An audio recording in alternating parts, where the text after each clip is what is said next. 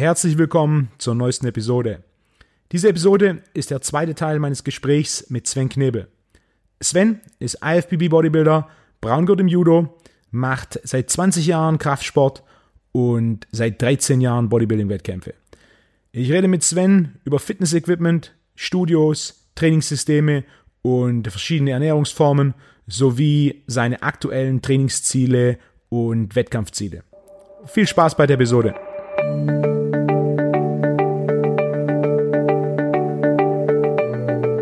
Andere Sachen, was jetzt demnächst noch kommt, wo ich mich ganz drauf freue, ist, ich entwickle zusammen gerade mit VA7 eine Variante der Scott Bank, was die, die beste Scott Bank ist, die jemals konstruiert wurde. Das ist eine Mischung aus Unterarm und Scott Bank, wo du den Winkel des Polsters, wo du deinen Arm erleben kannst, kannst du verstellen von horizontal Ja. in verschiedenen Winkeln zu komplett vertikal. Okay. Du kannst den Sitz rausmachen und das Polster in der Höhe verstellen und zwar in der Höhe verstellen, ohne dass es danach wackelt, sodass du Scott Curls machen kannst im Stehen und im Sitzen. Ah, okay. Und wenn du es komplett vertikal stellst, kannst du sogar Spider Curls machen. Ja. Und es gibt eine Ablage nicht nur für die links und rechts mit so einem Gummi für, für äh, SZ-Handeln, sondern es gibt ebenfalls so einen kleinen Tisch unten drin, wo man auch Kurzhandel ablegen kann. Ah, okay. Das heißt, du kannst ja Kurzhandel als Scott Curls machen und musst aber nicht diese Ku- Kurzhandel von oben drüber wuchten und dann den Arm strecken mit dem Gewicht, sondern du hast sie unten in diesen Tisch drin legen und dann greifst du runter, greifst die Kurzhandel, ziehst den Arm hoch, legst deinen Ellenbogen auf den Polster ab und ähm, kannst dann Curls von unten anfangen. Was viel Gute Sache. ist. ne? Ja, ja. Das heißt, die ersten Konstruktionspläne habe ich jetzt letzte Woche gekriegt. Kann ich dir nachher mal zeigen. Ähm, poste ich auch mal in meiner Story, für die sich schon dafür interessieren. Und dann der erste Prototyp kommt zeitnah.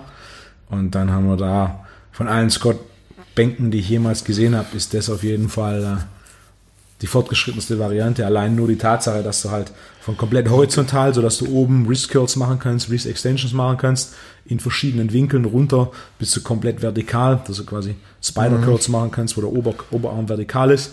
Und natürlich, du kannst auch anfangen, den Winkel, ähm, wenn du quasi ein Tri-Set machst, drei Sätze nacheinander, ja, ja, dann klar. kannst du von Satz zu Satz einfach die Stange ablegen und dann kurz den Winkel Winkel, verändern. Ja. Und so dann auch so eine Art mechanisches Vorteils-Dropset machen. Wo du dann quasi mehr Wiederholung kannst, weil du den Winkel ähm, der Scott Bank Bist optimierst. du anders. Gut, bin ich gespannt, wenn die kommt. Neue Ideen, ja, das ist, das ist ganz gut. Im Endeffekt ist es ja eine Variante der Sache, die ich mit der Back Extension gemacht habe. Wenn man auch direkt hinter dir steht, diese Back Extension, die man auch in Winkeln verstellen kann, von Genau. horizontal bis ganz runter zu äh, 35 Grad. Die beiden Hauptwinkel, die ich verwende, ist 45 und 90, aber hier kann man auch Zwischenwinkel einstellen. Und die hat auch nochmal ein zusätzliches Polster, sodass man es auch Glute Ham Race verwenden kann, was halt so quasi drei Geräte in einem Gerät sind. Gerade für dieses Thema PT-Studio oder wer ein Heimgym hat oder auch wenn, wenn ein Studio neues Equipment holen will, aber dann quasi das Ganze möglichst platzsparend machen will, äh, ist, ist das eine, eine super Gute Sache. Option. Statt Platz für drei Geräte hast du dann im Endeffekt drei Sachen in einem. Ebenfalls mit der Scottbank. Du hast quasi ähm, eine sitzende Scottbank, eine stehende Scottbank und eine Unterarmbank in einem. Mit deutlich mehr Variation. Und ne, nach 20 Jahren Training freut sich, freust du dich auch über mal ein bisschen eine neue Variation. Übung. So dieses, ja, hey, Variation für mehr Motivation ist eines der wichtigsten Prinzipien für, für Nachhaltigkeit im Training. Ja, Ja. Wie, wie viele Phasen gab es schon? Du trainierst seit 20 Jahren. Das heißt, du hast eine, eine sehr, sehr hohe Begeisterung für Training. ja, ich denke Wie, schon. wie viele Momente gab es in den letzten Jahren, wo du dir gedacht hast, ah, kein Bock.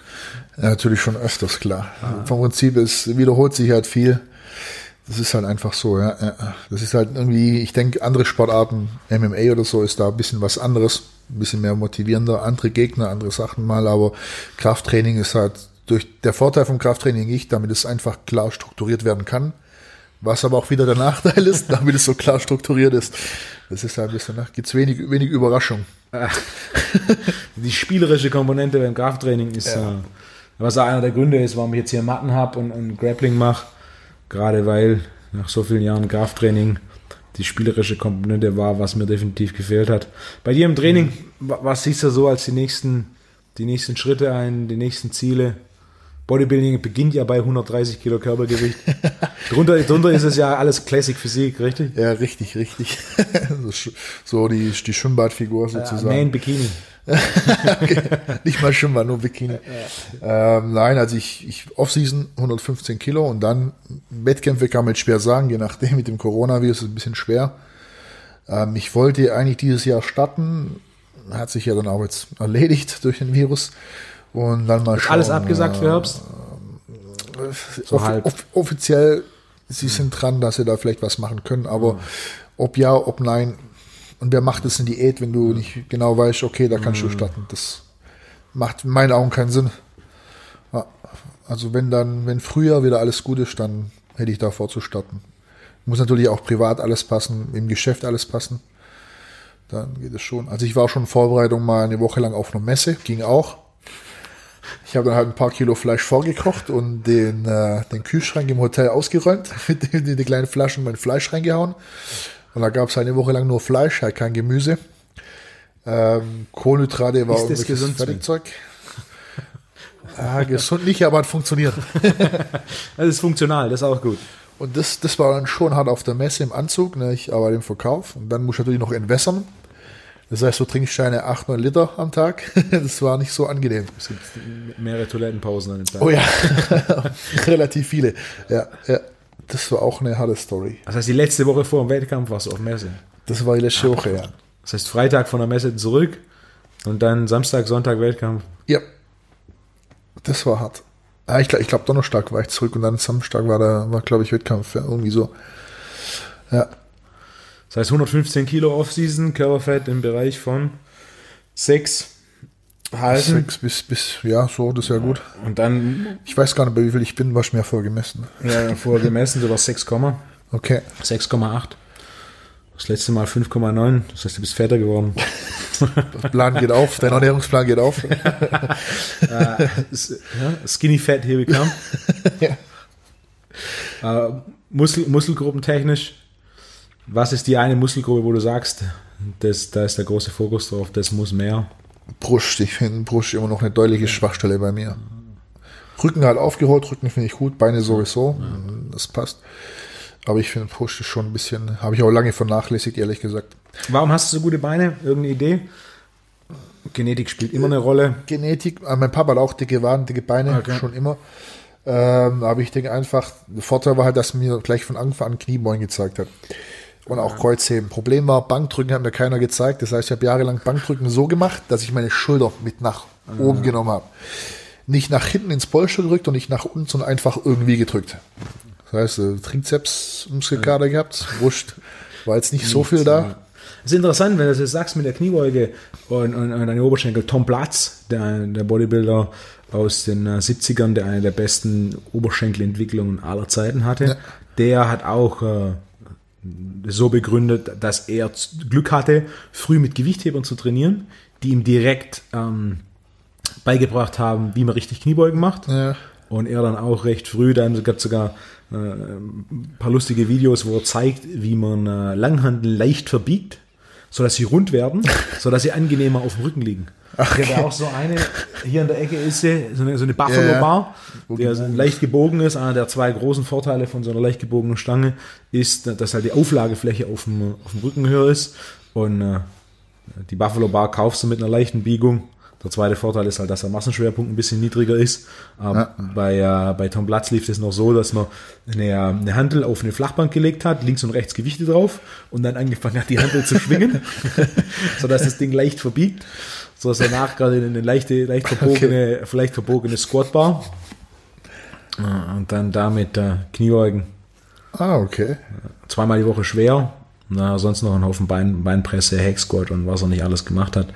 Aber auch der, der, der, sagt Credit, die Kniebeuge, dass er von Anfang an komplett runter von Gewichthebern hat es gelernt.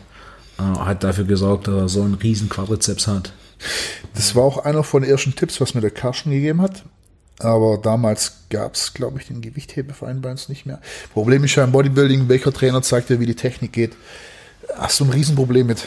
Also es gibt nicht viele Trainer, wo einem die Technik wirklich richtig gut zeigen können. Und einer seiner Tipps, wo ich halt auch noch den Leuten öfters sage, wenn die anfangen, Gewichtheberverein.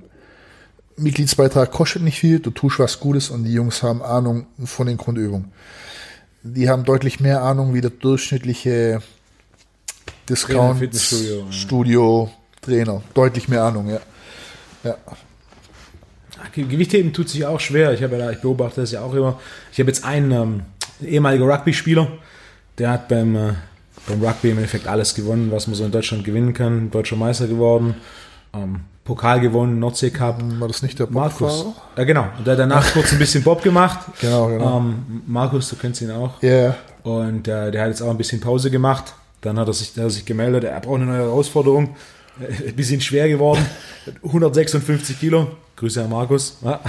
Wie, wie viel, wie viel Ah, Schnitzel, was 1,90. hat er noch gegessen? Nee, was waren das? Auch abends mal Schokolade, mal ein halbes Kilo Schokolade am Abend geht dann schon. Also 156 Kilo kommen nicht von ungefähr. Und dann hat er gesagt, ah, er muss jetzt wieder ein bisschen, ein bisschen Sport machen.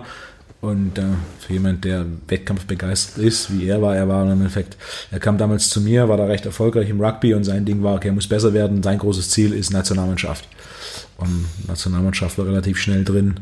Nordsee Cup gewonnen, deutscher Meister, deutscher Pokalsieger und dann war für ihn so, ja, alles gewonnen, was man Deutschland so gewinnen kann. Jetzt brauche ich was anderes. Bobfahren. Bobfahren. Ist dann halt vom, vom Aufwand her schon. Hat dann noch Kinder bekommen und dann Bobfahren, da musste halt runterfahren. Berchtesgaden und Ja. das war dann nicht. Und jetzt, da, jetzt hat er auch angefangen im Gewichtheberverein. Und jetzt will er quasi, er hat damals schon 200 gebeugt, 200 Kniebeuge ging da.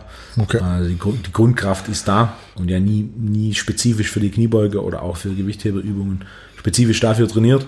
Und jetzt ist auch da im, Gewichtheberverein und äh, die, freuen sich riesig, dass da jemand kommt, der da ernsthaft trainiert, weil Gewichthebervereine sind jetzt nicht gerade die Vereine, die den größten Zulauf haben. Leider, finde ich. Interessanter Sport.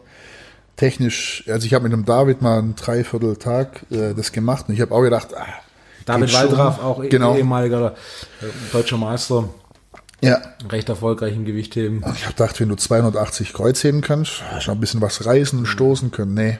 Nein, das war sehr enttäuschend, muss ich sagen.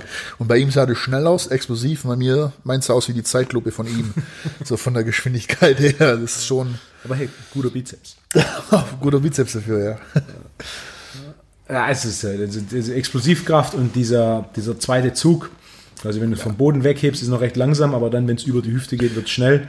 Ja. Das ist was, da, das musst du ein Weichen trainieren und du solltest auch relativ früh anfangen. Ich hatte mich auch mal mit einem unterhalten, der recht erfolgreich war, Silber, Silbermedaille gewonnen.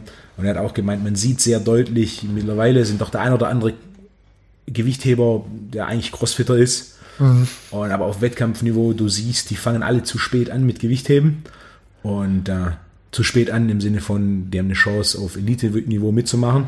Ja. Und dann ist dieser, dieser, dieser zweite Zug, dieser, und dann dieses unter die Stange zu kommen, die sind einfach, die kriegen nicht diese Geschwindigkeit hin, die notwendig ist, um auf diesem hohen Niveau zu heben. Ja. Aber für, für Freizeitzwecke oder für Crossfit-Zwecke äh, reicht es ja vollkommen aus. Also hat schon Spaß gemacht, aber ich hätte nicht gedacht, dass es so anspruchsvoll ist, technisch. Wahnsinn. Ja, Zulauf. Ich habe auch vor Jahren mal mir Gedanken gemacht zu das Thema Gewichtheben. Ist, äh, ich erwähne es ja auch, das ist Teil vom, vom sportspezifischen Training.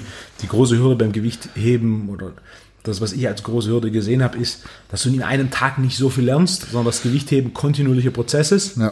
Und dann hatte ich auch ein Jahr lang mal ähm, so einen Gewichtheber-Workshop. Es waren aber zehn Termine in Abständen von, ich glaube, zwei, drei Wochen waren es. Und dann war es quasi eine, eine ausgedehnte Trainingseinheit, wo man jeweils zwei neue Sachen gemacht hat. Und dann gab es quasi ein Trainingsprogramm als Hausaufgabe, Okay. so dass das dann quasi selbst zweimal die Woche trainiert wird. Und dann in der nächsten Einheit, Nächste. drei, vier Wochen später, ich glaube, diese zehn Termine waren irgendwo sechs, acht Monate so um den Dreh. Ähm, gab es dann quasi die nächste Trainingseinheit, die darauf aufbaut. Mit dem Grundgedanken, dass man quasi, ja, ich zeige was, das wird dann verfestigt, dann zeige ich den nächsten Schritt und so kontinuierlich ähm, die, die Ausführung und, und Technik. So ein Seminar ist, ist eine coole Geschichte oder mal so einen Workshop zu machen, ist super, aber Technik zu verfeinern ist halt dann nee. doch. Das ist wie wenn du mal einen französischen Film anschaust und denkst, danach sprichst du Französisch.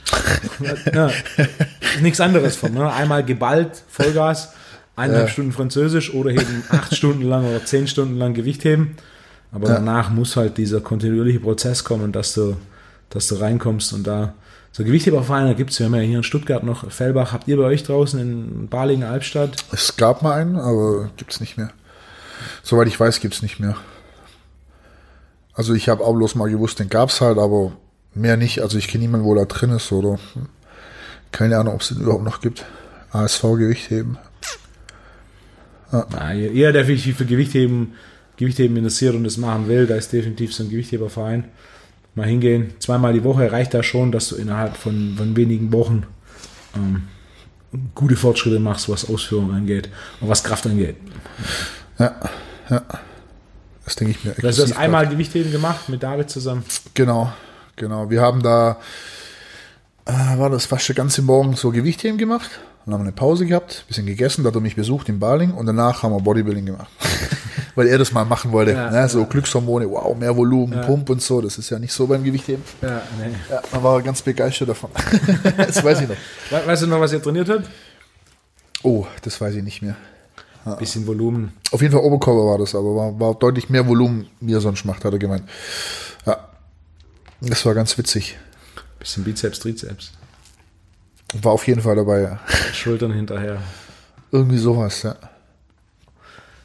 Mit einem Trainerjob, zur Arbeit im Fitnessstudio Ja, und schreibst quasi Trainingsprogramme für die regulären Mitglieder genau. von, von bis. Hausfrau, Bis alles Footballspieler. Ja, egal was. Ja. Und das schon. Die meisten sind auch ein bisschen immer so, oh, so wenig. Warum nur so wenig Übung? Ne? Aber wenn das mal anläuft, dann sehen sie schon, also schon ein bisschen, ja, Andere macht. Bodybuilder, die, die es dort auch gibt. Äh, gibt's aber mache ich keine Pläne dafür. Ne? Das ist, wir haben einer, ein ganz, ganz cooler, äh, Laszlo heißt der, der war auch unter den Top 50 Crossfittern in Europa sogar. Aha. Er hat auch die CrossFit Opens und, oder wie das heißt, CrossFit Games Opens, nee, Opens sind glaube ich, mitgemacht und der wollte eigentlich jetzt starten und dann kam halt der Virus, ne?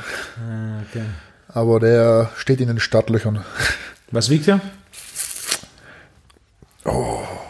Müsste ich lügen. Ich schätze 130 Kilo, ist Okay. aber auch sehr groß. Aber 130 Kilo Crossfit hat er ein bisschen. Der war vorher nicht so schwer, der war deutlich leichter, dann kam er zum Erich und dann hat er auf einmal 20 Bodybuilding. Kilo oder so zugelegt. Ja, ja, der Crossfit war. aufgehört. Ja, ja. Also er gibt, glaube ich, noch Classes, aber selber macht er sehr, sehr wenig. Er war, war überrascht. Bodybuilding-Training hat er immer gemeint, das, das alles, ich bin so ausgeruht, kann so viel essen, komisch. Das ist, Ja, ist, Nicht, ist nicht Crossfit, was Volumen angeht. Bodybuilding-Training ist ja schon relativ viel Volumen. ja, Crossfit ist halt nochmal mehr. ein klein, klein wenig mehr. Hast du schon mal Crossfit ausprobiert? Nee, noch nie. Das ist, Wenn 10 mal 10 Kniebeugen nicht deins ist. Nein, das wird nicht meins sein. Also die haben schon öfters gesagt, ich soll mal in die Box kommen und so. Und das wäre cool, weil ich ja auch ein bisschen Dampf habe, aber bah, das ist, glaube ich, nicht so meine Welt. das ist mir zu viel. An dem Tag, in dem sie nur Kreuzheben machen. Daher genau, das wäre 12 gut. Sätze, 1 bis 3. Ja, das ist gut. Dann würde ich schon mal kommen. Aber ich finde es ganz interessant, was, was die machen. Gerade wenn sie so Gewichthebe-Einheiten haben, das ist ganz cool. Das ist eine gute Mischung. Crossfit gerade in, in, in, in dem Trainerbereich oder der motiviert trainieren, dann hat der Cro- Crossfit oftmals nicht so einen, äh, so einen guten Stand, was ich schade finde. Ja. Crossfit macht einen Haufen und Crossfit hat für Langhandeltraining mehr getan als jede andere Jede- Trainingsform in den letzten 30 Jahren. Ja, Das definitiv. letzte Mal, dass es so einen großen Hype gab, war mit den Oldschool-Bodybuildern in den, in den 70er Jahren. Rund um Arnold. Sergio Oliva, Arnold, Ja, Franco Colombo. Ja, Die Jungs. Und seitdem gab es nie wieder so einen Push wie mit CrossFit. Stimmt, ja. ja. Was ich mal versuchen will, sobald es wieder geht, will ich mal zum Peter und da mal ein Training mitmachen. Ja, mach. so ein bisschen, ja. Weil ich viel durch dich halt Ja. und Conor McGregor natürlich äh, MMA-Fan geworden bin und dann will ich das mal austesten, wie das ist. Cool. Also ich Ein denk so noch mal ein Judo-Background hast du ja. Wie viele Jahre hast du Judo gemacht? Oh, das war lang. Ah, bestimmt 10? 12? zehn auf jeden Fall. Zehn auf jeden Fall. Aber ich weiß nicht, ob noch da so viel da ist. ich weiß nur noch, Bodenkampf war ganz schlimm, ganz anstrengend. Sehr viel Laktat. Ja, cool, das ist gut. Ein bisschen aus der, aus der Komfortzone heraus mal neues Training anfangen. So ein bisschen die an, eine andere Form des Intervalltrainings. Also es einfach mal ein Training mal mitmachen, gucken, wie es ist und dann mal schauen. Melde dich, wie du hingehst. Ich, ich kam vorbei, ich gucke mir das an. Deswegen melde ich mich sicherlich nicht. Na, ich erinnere mich, ich erinnere mich noch ähm, an, äh, an meine erste Einheit bei, bei Peter Planet Eater. Ich habe äh, gestern war ich zu Gast beim MMA-Podcast und wir haben so ein UFC 250 Review gemacht Ja. und dann gab es am Ende noch so im Rahmen des erste Coach, äh, haben da Zuhörer des, des Hackman MMA-Podcast, Grüße an Sebastian, äh, Fragen gestellt und eine der Fragen war, ob ich irgendeine Geschichte erzählen kann von der Zusammenarbeit mit Peter und dann war das erste, was mir eingefallen ist, das erste Mal, als ich da dann zu Gast war und er quasi gefragt hat, hey, weil ich mit ihm gearbeitet und wenn, ich mit, Sport, mit dem Sport ein Weilchen arbeite, dann hätte ich gerne ein bisschen tieferen Einblick. Das ist dann schon nochmal anders, einen Sport von außen zuzuschauen und einen Sport selber zu machen, Ja. sind Welten. Ne? Jedes Mal, wenn ich, wenn ich so einen Einblick bekommen habe in so einen Sport, war jedes Mal so, okay, wow, okay. Ist dann doch wieder schneller, ist technischer, ist anspruchsvoller. Und dann weiß ich noch, da war ich dann in, in seinem alten Gym in Biesingen und äh, da haben wir dann eine Runde ein bisschen Striking gemacht und äh, Handschuhe angezogen und dann quasi der zweite, letzte Teil, der zweite Teil war dann Grappling und äh, verschiedene Positionen durchgegangen und dann irgendwann hat er mich gemountet und dann quasi, Peter ist Weltergewicht, das ist 77 Kilo Gewichtsklasse. Ich war damals 120 Kilo und dann, dann, dann saß er da auf mir drauf in Mount und ich dachte nur, fuck. Äh, für den Fall, dass das ein MMA-Kampf wäre, wäre mein Gegner in meiner gleichen Gewichtsklasse Brook Lesnar Größe. Viel Spaß. Ja, und dann dachte ich so, okay, wow, jetzt, ne? Ähm, heftig. Ich kann mich noch heute dran erinnern, wie ich da, wie ich da unten war und er saß auf mir drauf. Ich dachte nur, fuck. Überleg mal, das äh, Brook Lesnar, 130 Kilo Wikinger, mit, mit Händengröße 4XL, äh, der da auf dich runterbrettert. Ja, Das ist vorbei. ja, das war dann so ein Moment, wo ich dachte, fuck, okay. Das war dann nochmal. Und es ist schon verrückt, allein so eine, so eine Position wie Mount, du kannst dir irgendwo vorstellen, wie das ist, wenn quasi einer auf dir drauf sitzt. Aber es war dann nochmal quasi nur die Position, war nochmal okay, das ist schon nochmal, wenn du von außen drauf schaust. Und äh, das sind schon nochmal Welten. Ja, gibt's beim Judo auch sowas, ne? Wo du einen Arm um den Hals, dann blockierst mit deinem Kopf seinen Arm sozusagen und fixierst ihn auch so am Boden. Ja. Ich weiß nur nicht mehr, wie diese ganzen Griffe heißen, aber Irgendwas mit Katane. ja, und dann schön mit Gewicht drauf und ja, dass er keine Luft bekommt.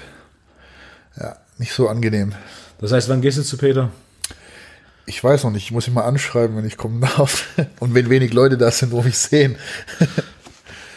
Ja, morgens Trainingseinheiten. Aber ich Sobald glaub, jetzt wieder die Abstandsregeln dürfen- weg sind. Die sind weg. Nee, sobald sie wieder weg Achso, sobald die weg sind. Ja, ja, dann. Ja. Ja, die Abstandsregeln im MMA-Gym, Peters Gym ist wieder offen seit letzter Woche, Okay. wie alle anderen Gyms. Aber halt keinen Kontakt hat. Abstand, Aber, ja, Abstandregeln, die, die sind weiterhin einzuhalten. ja, Das heißt, es dauert noch ein bisschen. geht's noch ein bisschen, kann noch ein bisschen üben. Bisschen, sch- bisschen schwerer werden. Schattenboxen zu Hause. Einfach nur schwerer werden. Ja, wenn, wenn, wenn das so hoffen, viel dass hilft, ich oben lieg. äh, wenn das so viel hilft. Was ja was ein sehr schöner Punkt ist, schwerer werden und, und, und Boxen. Äh, Haftors Oh. Kreuzheben Weltrekord, den hast du mit Sicherheit gesehen. Ja, ja, natürlich. Na, ich, durch Zufall war ich sogar Apple TV, YouTube angemacht. Ähm, kurz vorm Abendessen, dann war, lief das da gerade live. Okay. War echt überrascht. Waren, bei YouTube siehst du ja immer Live-Zuschauer über 400.000. Dann habe ich da live den, den Weltrekord angeschaut. Da hast du es auch gesehen? Ja, es war relativ locker. oben, es ja. war jetzt nicht so schwer. Da kann er näch- nächstes Jahr die 502 machen und übernächstes Jahr die 503 Kilo machen. Also ich, war ein bisschen enttäuscht, dass er nicht mehr gemacht hat, weil der 501, der steht da, okay, gibt noch ein Interview mit seiner Frau, ein bisschen gekuschelt. Bei, bei Instagram hat er am nächsten Tag gepostet, er hat vielleicht eine Sparring-Einheit gemacht. Also so an seinem Maximum äh, waren die 501 sicherlich nicht. Nee, aber es ist halt für, für ihn gut. Äh, Im Gewichtheben war das ja sehr ähnlich. Da gibt's da gibt's die Geschichte mit, äh, mit bulgarischen Gewichthebern, die, ähm, wo dann einer, quasi ein Bulgarier hat den Weltrekord gehoben und ein anderer Gewichtheber wollte dann äh, diesen Weltrekord schlagen und hat dann ganz knapp das Gewicht nicht gepackt. Okay. Und der Bulgare hat dann 20 Kilo mehr aufladen lassen, hat das Gewicht umgesetzt, gestoßen und hat oben es nicht gehalten, sondern sofort fallen lassen. Und hat ihn dann so nach dem Motto, hey, ich kann schon ein bisschen. Genau, ich kann mehr, aber Weltrekorde, und das ist wichtig, dass man Weltrekorde erzielt, nicht fünf Kilo, wenn man zweieinhalb Kilo Weltrekorde erzielen kann. Mhm. So Step by Step und ich denke auch, wenn, wenn Haftor, da sind mit Sicherheit 510, 515 drin. Wir reden jetzt schon drüber, wenn er es das zweite Mal macht, reden mehr Leute drüber. Ja. Wenn er das dritte Mal macht, reden noch mal mehr Leute drüber. Auch so ein Ding, das ESPN, das live auf YouTube, also 400.000 Leute, Kreuzheben ist jetzt nicht der spektakulärste Sport. nee. Äh, das live angeschaut haben, ist, ist schon, schon eine lustige Aktion. Und dass danach dann Eddie Hall und er einverstanden waren, einen Boxkampf, einen Boxkampf zu machen. Ich hoffe, er findet nicht statt. Wenn er stattfindet, schaue ich mir an. Das ist auch schon zu zweit, ich hoffe das auch nicht. Ah, aber ist, ich denke, der wird massiv überschätzt, ähm, wie athletisch so jemand im Boxring aussieht. Also, wir hatten es ja vor schon, wo Halftor mal so ein Trainingsvideo reingestellt hat, wo er so ein bisschen boxt. Die Schläge sind halt Zeitlupe. Also, wenn du, wenn du richtiges Boxen dagegen vergleichst, wird es sportlich nicht Haftor so. Haftor gegen Mike Tyson. Das wäre interessant. Der Kampf würde auch nicht so lange gehen. Das wären drei, vier Körpertreffer und dann würde Haftor liegen. Es gibt ein altes Video, wo Haftor Sparring macht äh, gegen Conor McGregor. Hast du das mal gesehen? Ich habe es mal gesehen, ja. ja das ja, war dann, ja. das waren ein paar Körpertreffer und ja, Conor wahrscheinlich da irgendwie knapp 80 Kilo gewogen, Haftor mit seinen 200. Aber ist dann der technische Anspruch, wir sind ja recht gewohnt, wie sowas aussieht. Und für die sich für MMA interessieren, kennen wahrscheinlich KSW. Sind polnische Veranstalter, die in Polen riesig sind. Die machen Events, die größer sind als die UFC. Also die hatten vor, vor einiger Zeit in, in, in Warschau Stadion 60.000 Zuschauer.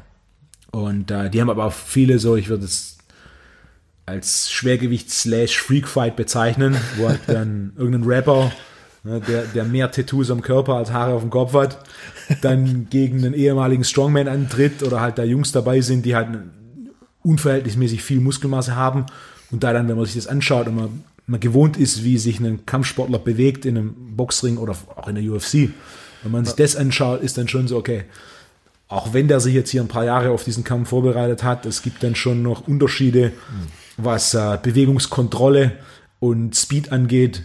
Und das ist dann schon so mehr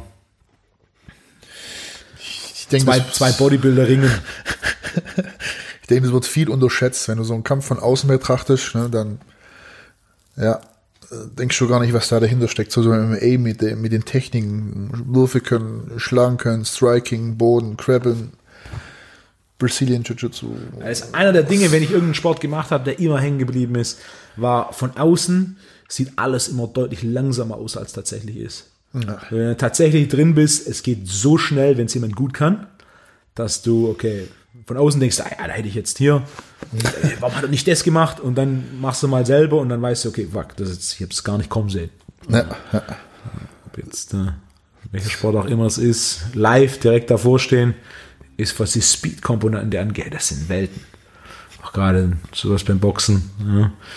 Wenn, wenn, wenn du wenn der von außen der Schlag nach Zeitlupe aussieht, dann war er recht langsam. Wenn der Schlag nach schnell aussieht, dann hättest du ihn nicht groß kommen sehen. War der verdammt schnell. Ja. Ja, ja. Som Judo aber auch so, Bodenkampf oder sowas, denke ich auch mal ein bisschen unspektakulär, die liegen zwar da, aber da passiert eigentlich schon relativ viel, ne? Nur das, wenn du von außen den Sport selber nicht machst, dann siehst du da halt nichts. Denke ich halt, die, die halten sich irgendwie und drehen sich auf dem Boden ein bisschen. Das war's. Was ist deine Prognose? Haftor gegen Eddie Hall, Boxkampf. Wer gewinnt? ich ich denke, ich weiß körperlich Halftor normal, größere ja. Reichweite. Ich weiß nicht, ob der Eddie da überhaupt hinkommt. er muss schräg nach oben schlagen. Weil, ja, das, das wird das Problem sein. Ich, ja, ich würde nicht. auch sagen, Haftor. Ich denke, für den Fall, dass das Ding tatsächlich stattfindet, die haben ja schon wohl gebucht, Vegas, yeah. für nächstes Jahr, ich glaube Sommer ist es. Ich habe schon ah, Plakat gesehen. So, ich denke, so. mehr Runden wird es nicht gehen. Außer beide haben so schlechtes Cardio, dass sie nach der zweiten Runde beide so fertig sind, dass da nichts mehr ankommt. Pro Runde ein Schlag. also ich würde auch denken, das werden ein paar Raketen abgefeuert und mit der Reichweite und Größe wird da mit Sicherheit Haftor auf dem Papier die größeren Chancen haben. Und wenn da, wenn da eine Rakete sein Ziel nur streift. Bei der Kraft. Ja, bei der ja. Kraft, wenn das, wenn die Bowlingkugel von Hand einschlägt, Und ich weiß nicht, ob Eddie sowas ausweichen kann. Da werden ihm die Reflexe fehlen, wenn du es nicht jahrelang machst. Das wird einfach nicht da sein. Ja. Doppeldeckung so. hoch, vorlaufen. Ja, wie sie runter und vor. Ah. ja. Ich denke, das werden beide so ein bisschen machen. Ich hoffe, er findet nicht statt. Sportlich wäre das kein Highlight, aber unterhaltungstechnisch, unterhaltungstechnisch wäre das definitiv ein Highlight. Verfolgst du UFC? Guckst du mal ab und an Kämpfe? UFC? Ja, zurzeit eigentlich immer so beides. Kommt das ist auch mehr oder der einzige Live-Sport.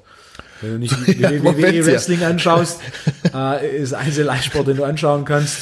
Äh, international UFC. Ja, sonst gibt es nichts groß. Ich habe sogar jetzt ein bisschen Sport zu konsumieren, die ein oder andere Fußball-Bundesliga-Zusammenfassung angeschaut, uh. weil, es, weil es ja sonst nichts anderes gibt.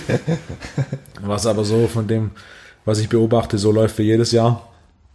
Bayern wird Meister, Bayern wird Pokalsieger, was mich freut. Kein Stuttgart-Fan? Nein, war ich noch nie. Oh, das hast nicht so viele Freunde gemacht in deiner Heimatstadt. Na, ich, ich freue mich. Ich habe auch schon mit einem einen oder anderen vom VfB gearbeitet.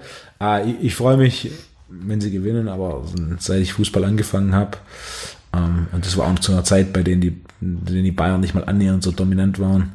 Damals gab es auch noch dann, äh, da der VfB ist auch nochmal Meister geworden. Anfang der 90er und so, da war das noch nicht so wie jetzt, wo, okay. wo von zehn Jahren achtmal der Bayern Meister werden. Ja. Aber da war das alles noch ein bisschen, bisschen durcheinander und hat es auch ein, der etwas strukturierte und professionellere Ansatz, den der FC Bayern von Anfang an hatte, gerade auch zu Anfangszeiten, wo die Bayern natürlich weit entfernt waren von der, dem Erfolg, den sie jetzt haben, der hat da zu weit gebracht. Bayern war uns eher der erste Verein im Fußball, der Merchandise verkauft hat. Ja, waren die ersten, die groß da im Merchandise ein bisschen was gemacht haben, Schals, Wimpel und so. Okay.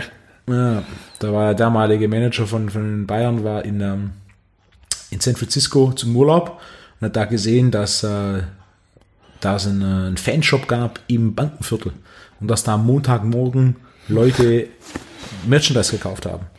Und dann war er so, hey, wir verkaufen irgendwie ein Wimpel und, und irgendwie einen Schal in, in der Poststelle gegenüber vom Stadion.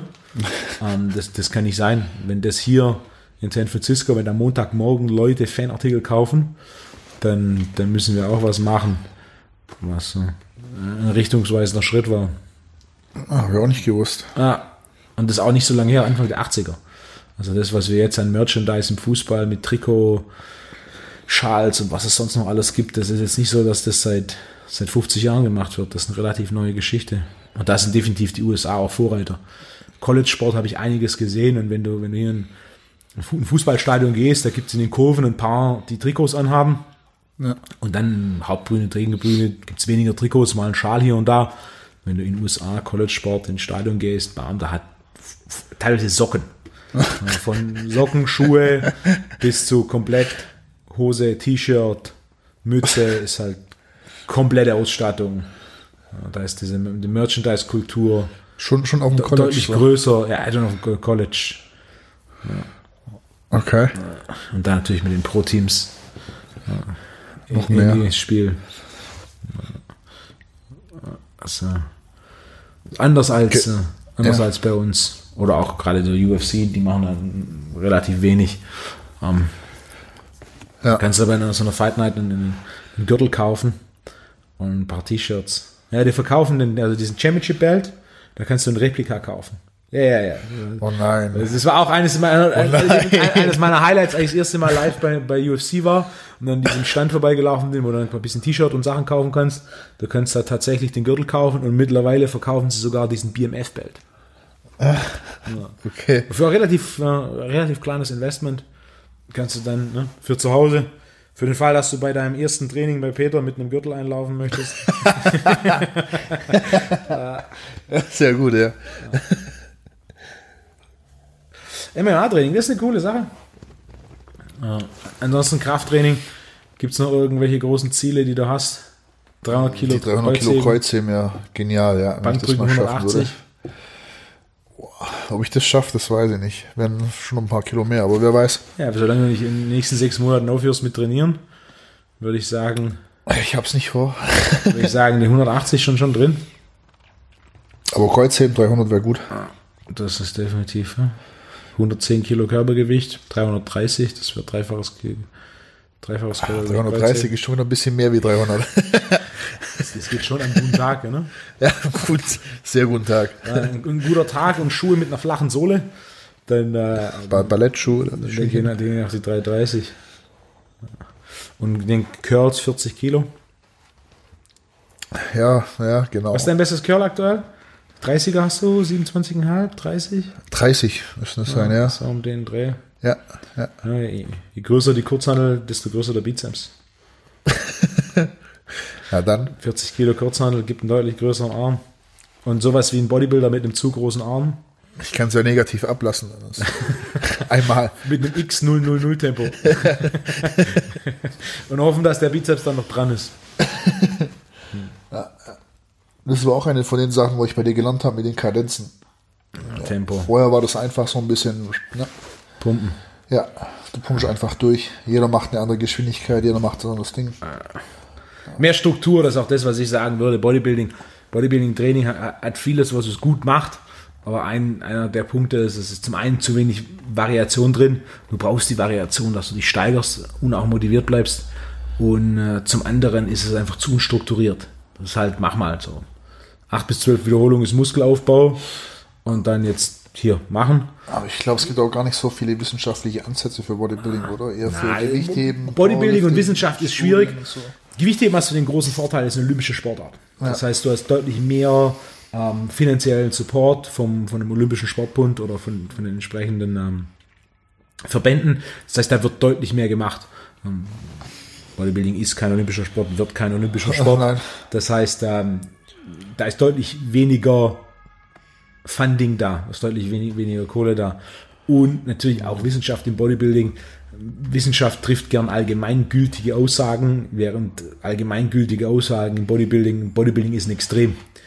Wenn du irgendwie eine Studie machst zum Muskelaufbau und das halt 50 Teilnehmer sind und 50 Sportstudenten mit einem durchschnittlichen Körpergewicht von irgendwie 82,5 Kilo und einer durchschnittlichen Bankdrückleistung von 80 Kilo, das, das sind Studien in, in dem Bereich, ähm, dann ist halt ganz schwierig, ein Ergebnis zu bekommen, das, ähm, das eine Rolle spielt, wenn man anschaut, wie jemand, der 110, 120 wiegt. Also, wenn man sich Wissenschaft anschaut, dann sind wir irgendwo opt optimaler Proteinkonsum sind da 2,2 Gramm pro Kilogramm Körpergewicht.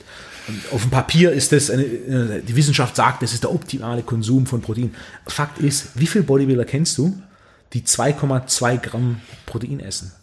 Ja. Viele, bis zum Mittagessen. Ja, Ja, äh, so ungefähr, ja. ja, es ist, ja, ist so. Wenn du einen Bodybuilder anschaust, es sind einfach irgendwo 5, 6, 700 Gramm Protein. Kai Green ist ein Beispiel mit 900 Gramm Protein am Tag. Okay. Ja, der hat teilweise in Vorbereitungen viereinhalb Kilo Fisch am Tag gegessen. Ja, wenn du die anschaust, wie er, ne, der ist auch, was ist der auch, 1,70 Meter Ja. und wiegt 140 Kilo. Ja. Das ist, wer, wer, wer, ein, wer ein Haus mit, mit dicken Wänden bauen will, der braucht einen Haufen Beton. Ja, ist schon so. Ja, das geht nicht mit irgendwie eine Hühnchenbrust dreimal am Tag. Nee, wird nicht funktionieren. Ich habe auch, ich kenne auch niemanden, wo so wenig ist. Die Wissenschaft hi- hin oder her, die, die Praxis ist im im Endeffekt relevanter. Und für so Extremsituationen wie Bodybuilding, und das ist es einfach, ist es da recht schwierig. Überleg mal, du willst eine Studie machen, oder sagen wir, die Universität Stuttgart will eine Studie machen mit 20 Leistungsbodybuildern. Ja, kennst du 20 Le- Leistungsbodybuilder im Großraum Stuttgart, die man für so eine Studie begeistern könnte und die da mitmachen? Ah, nee, Wird ganz schwierig. wird schwer. Oder auch, du willst eine Studie machen, irgendwie Bankdrücken, Steigerung der Bank, Bankdrückleistung im Elitebereich, sagen wir, der Elitebereich ist, du musst mindestens 180 Kilo Bank drücken. Ja, das finden mal so viele Leute. Ja, wie viel, Oh, wie viele Leute im, im Raum Stuttgart machen 180 Kilo Bankdrücken? Ja, Das ist da das ist schwierig, schwierig, mehr als eine Handvoll zu finden. Das heißt, in, solchen Bereichen Studien zu machen, ist ganz schwierig. Man könnte die Elite studieren, aber dafür müsste deutlich mehr Funding da sein. Dementsprechend, das, was es an Studien zum Thema Muskelaufbau und Bodybuilding gibt, ist komplett irrelevant. Denn die studierte Teilnehmergruppe ist ganz weit entfernt von dem, was da tatsächlich dann trainiert in diesem Bereich. ja, ja. Deswegen, äh, gerade in dessen Bereich, wenn man mal so schaut, was machen Bodybuilder, was sind die durchschnittlichen Mengen, die ein Bodybuilder isst, was sind durchschnittliche Proteinmengen, was sind durchschnittliche Kohlenhydratmengen, deutlich mehr. Von dem allem, was ich analysiert habe, ich würde sagen, wir bewegen uns irgendwo im Bereich von 500 Gramm Protein und 1000 Gramm Kohlenhydrate am Tag. Ja, ja, ja beim Top-Level denke ich schon, ja. ja also auf, auf, Bodybuilding fängt ab 130 Kilo an.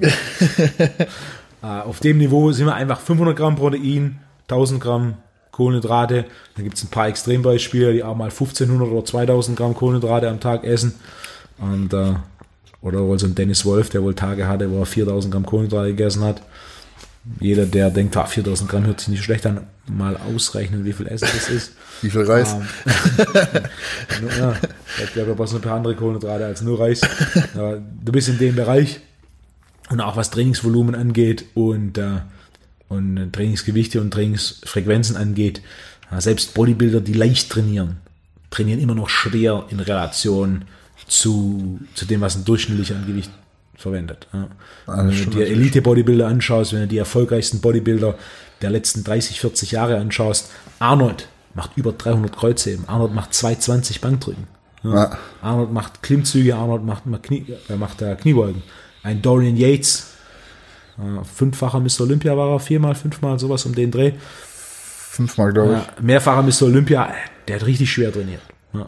Schrägbankdrücken mit 180 plus Kilo. Ne? Ja. Dann natürlich Ronnie Coleman, da gibt's die DVDs mit seinen 360 Kreuzheben, 365 Kniebeuge, 90 Kilo Kurzhandeln, die er da auf der Schrägbank durch die Gegend wirft.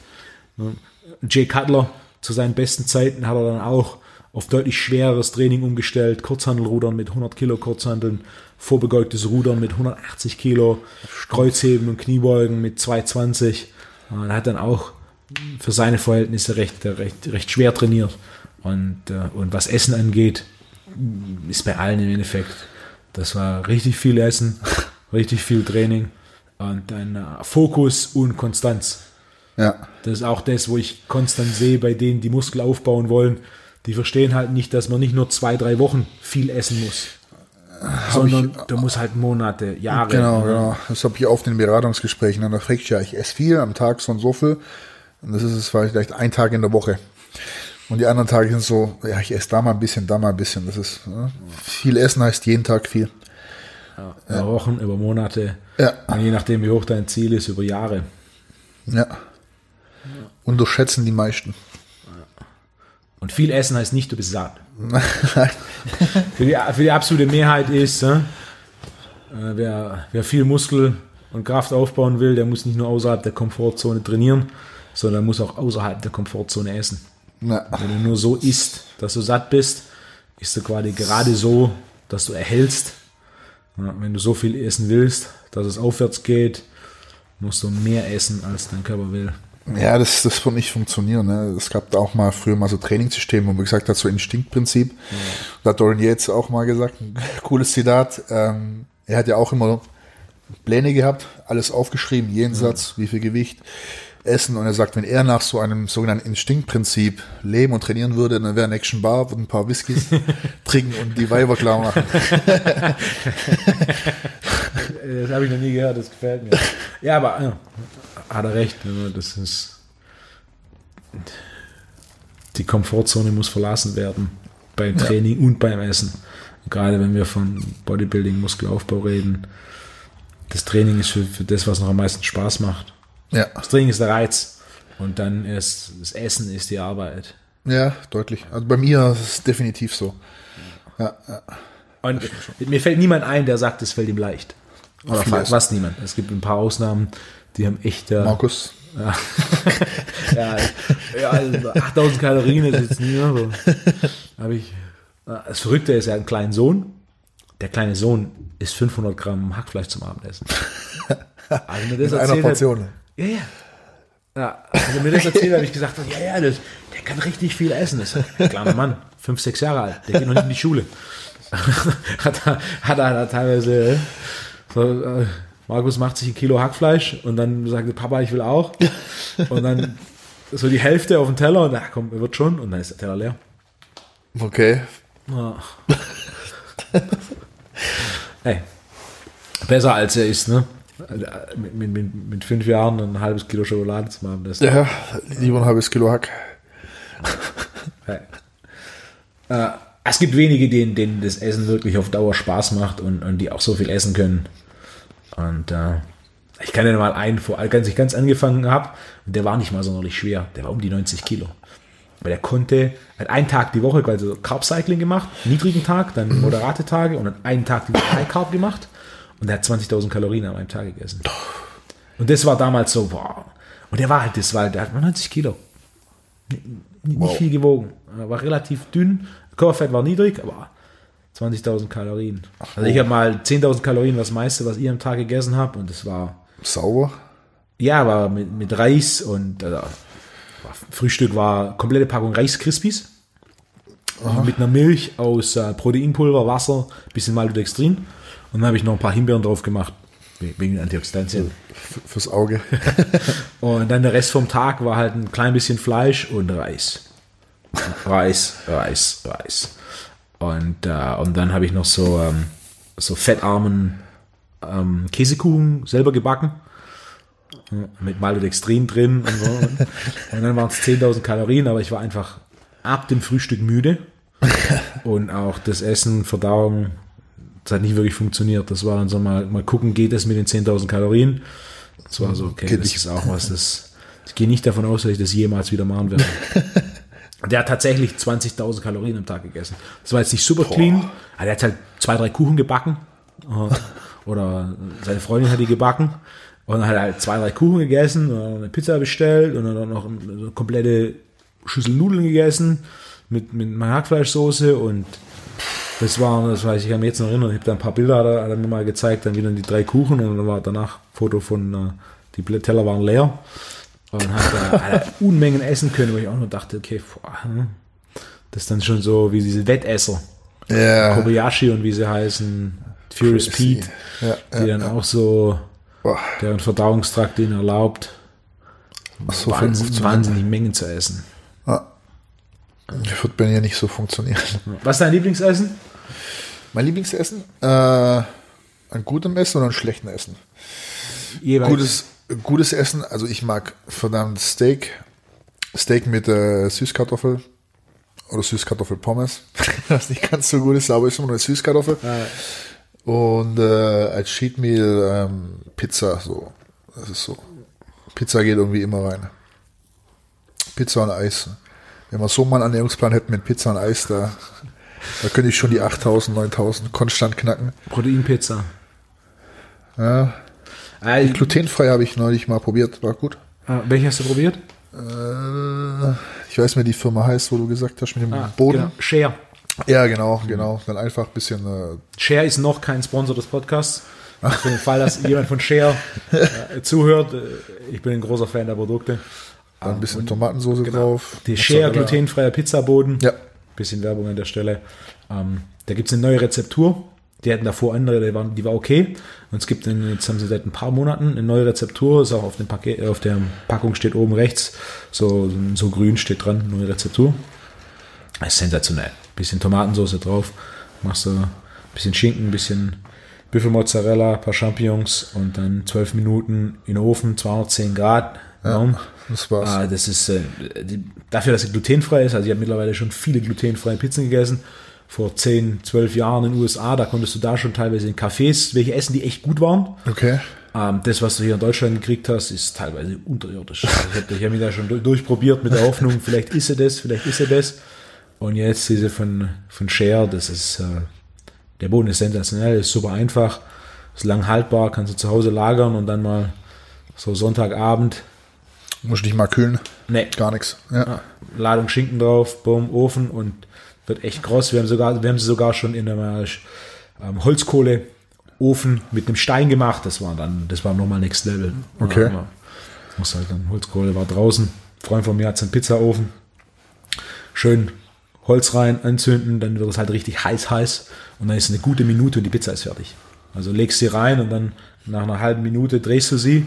Und dann ist natürlich durch diese deutlich höhere Hitze, Ja. so ein Holzofen wird mit Sicherheit um die 400, 500 Grad kriegen. Und dann geht es deutlich schneller und du hast natürlich so der, der, das, der, diese Röstaromen kommen noch mal mehr raus, als wenn du es im regulären Backofen machst. Und äh, Also für alle, die einen Pizzaofen zu Hause haben. es, es, funktioniert auch glutenfrei mit äh, mittlerweile. Ja. Allgemein, was diese, dieses glutenfrei angeht, mittlerweile kriegst du ja, ich hatte ein, äh, ein Bekannter von mir, äh, macht äh, italienische Lebensmittel und von dem habe ich äh, mir ein paar glutenfreie Gnocchis gegeben. Ey, das war, und er selber war, äh, Feinkost ist sein Ding und er selber hat gemeint, hey, diese Gnocchis sind besser, als wenn ich sie selber mache. Zitat. Okay. Inoffiziell. ah, und, er hat hey, und ich habe den gerne probiert. Die Gnocchis waren sensationell. Ähm, während du, vor ich erinnere mich noch, ich habe 2009 das erste Mal so einen Vortrag gehört, ein kompletter Tag, acht Stunden zum Thema Gluten, der dann schon sehr eindrücklich war, weil sehr gut recherchiert und wissenschaftlich belegt. Und da habe ich dann auch geguckt, okay, welche Optionen gibt es da? Da gab es im, ne? im Supermarkt so ein, so ein kleines Regal mit so ein paar Spaghetti, die du nicht essen konntest, so, so ein Mehl. Ja, da gab es noch so einen Marmorkuchen. Das war das einzigste von diesen glutenfreien Artikeln, die, die damals so geschmacklich gut waren. Mittlerweile, selbst große Pasta-Hersteller haben, haben glutenfreie Pasta, die teilweise, es schmeckt. Glutenfreie Pasta ist ja auch einer deiner beiden primären Kohlenhydratquellen. Genau, genau. Kriege ich auch, kann ich deutlich leichter essen wie Reis. Ein paar Nudeln, ähm, Hackfleisch, bisschen Soße drauf, Tomatensoße. Läuft. Und schmeckt auch richtig gut dazu. Und ich finde sogar die immer im Kaufladen, also muss da nicht in spezielle Läden gehen oder so. Ja. Das gibt es in jedem größeren Supermarkt, gar kein Problem. Ja. Ja, kann man gut essen. Ein paar italienische Hersteller getestet letztens. Also mittlerweile gibt es sogar glutenfreie Pasta, die nicht nur gut schmeckt, sondern die richtig gut schmeckt. Auch da, da passiert recht viel. Cool. Sven, Gute Sache. Ich würde sagen, das war ein recht cooler Überblick in äh, die letzten 20 Jahre deines Trainings. Bodybuilding-Wettkampf. Ja, bin ich gespannt, wie es weitergeht mit dir. Wo wir mal enden bei den 300 Kilo Kreuzheben. Ja, 33 Kilo.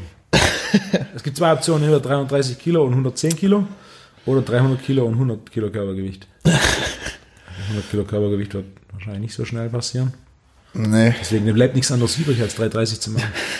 So einfach. Das ist ja die einfache Variante. 160. Was ist dein bester Klimmzug? 40 Kilo? 45 Kilo? Ah, 45 war das. Auch bald Zeit für, für die ah, 55, 60 Kilo Klimmzug.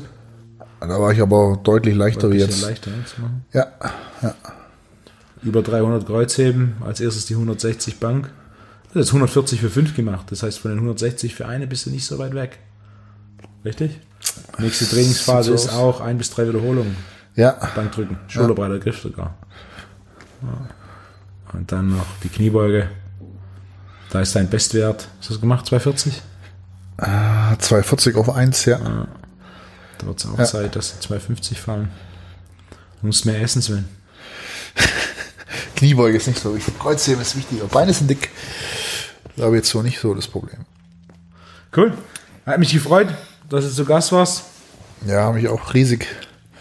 Riesig. Ich höre auch alle Podcast-Folgen von dir. Ich hoffe, für alle Zuhörer war ein bisschen was Interessantes dabei. Ansonsten sage ich, ich wünsche noch einen schönen Tag. Ja, gleich mal essen. Sven, danke. Schon, wo es was Gutes gibt. Ich danke dir, Wolfgang.